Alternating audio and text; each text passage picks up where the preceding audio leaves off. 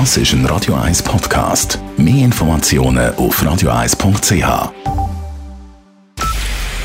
Es ist 9 Uhr. Radio 1, der Tag in 3 Minuten. Mit Nadine Landert. Einen zweiwöchigen Vaterschaftsurlaub scheint mehrheitsfähig zu werden. Der Ständerat hat sich mit 26 zu 16 Stimmen für den indirekten Gegenentwurf ausgesprochen. Bezogen werden kann der zwei Wochen Urlaub innerhalb von sechs Monaten ab der Geburt eines Kindes, entweder am Stück oder tagesweise. Die Volksinitiative, welche vier Wochen fordert, lehnt der Ständerat ab.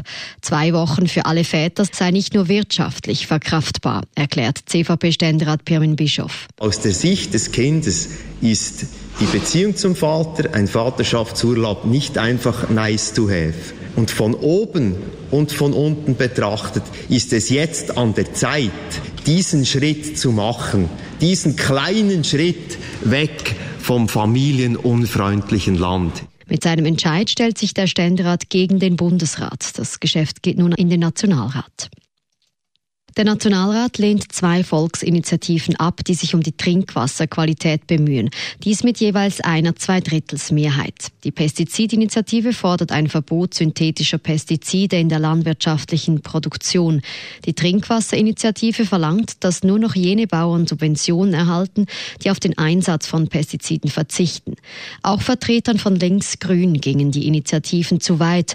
Doch auch ein Gegenvorschlag fand keine Mehrheit, ärgert sich bald das Erklären Blättli, Fraktionschef der Grünen. Zwischendurch hat man ja mal noch gehofft, dass die Freisinnigen wirklich ernst machen. Das hätte gelangt äh, für äh, einen vernünftigen Gegenvorschlag, dass man eine Mehrheit gehabt wenn der Freisinn ernst gemacht hätte mit dieser Ankündigung, die ja Präsidentin Frau Gössi gemacht hat. Die FDP werde jetzt grüner, aber äh, es zeigt sich, das ist leider nur ein Wahlkampfmanöver gewesen. De facto, wenn da wirklich abgestimmt wird, sieht man von dem Ergrünen von der FDP leider nichts.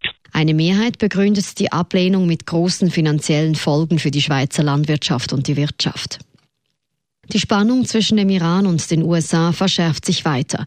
Dies nachdem Iran eine US-Drohne abgeschossen hat. Die USA dementieren, eine Drohne über dem Iran im Einsatz gehabt zu haben. Zuletzt hatten sich die Spannungen zwischen den USA und dem Iran drastisch verschärft. So machte Washington Teheran für den mutmaßlichen Angriff auf zwei Tanker im Golf von Oman verantwortlich. Der Iran weist die Vorwürfe zurück.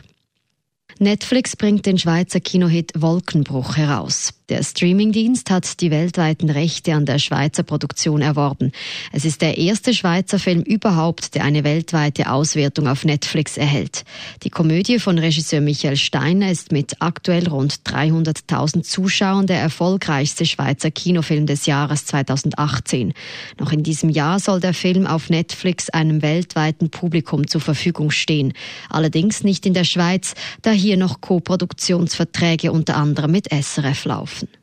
Roger Federer steht beim Rasenturnier von Halle in den Viertelfinals. Er gewinnt gegen den Franzosen Joe Wilfried Zonga mit 7 zu 6, 4 zu 6 und 7 zu 5. Radio 1 Wetter. In der Nacht bleibt es bewölkt, es kann auch immer wieder regnen und auch am Freitag ist es veränderlich, ab und zu druckt die Sonne, am Nachmittag gibt es aber wieder Regen und Gewitter bei maximal 22 Grad.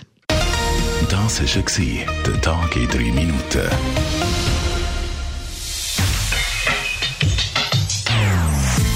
Non-Stop Music auf Radio 1. Die besten Songs von allen Zeiten. Non-Stop. Radio 1.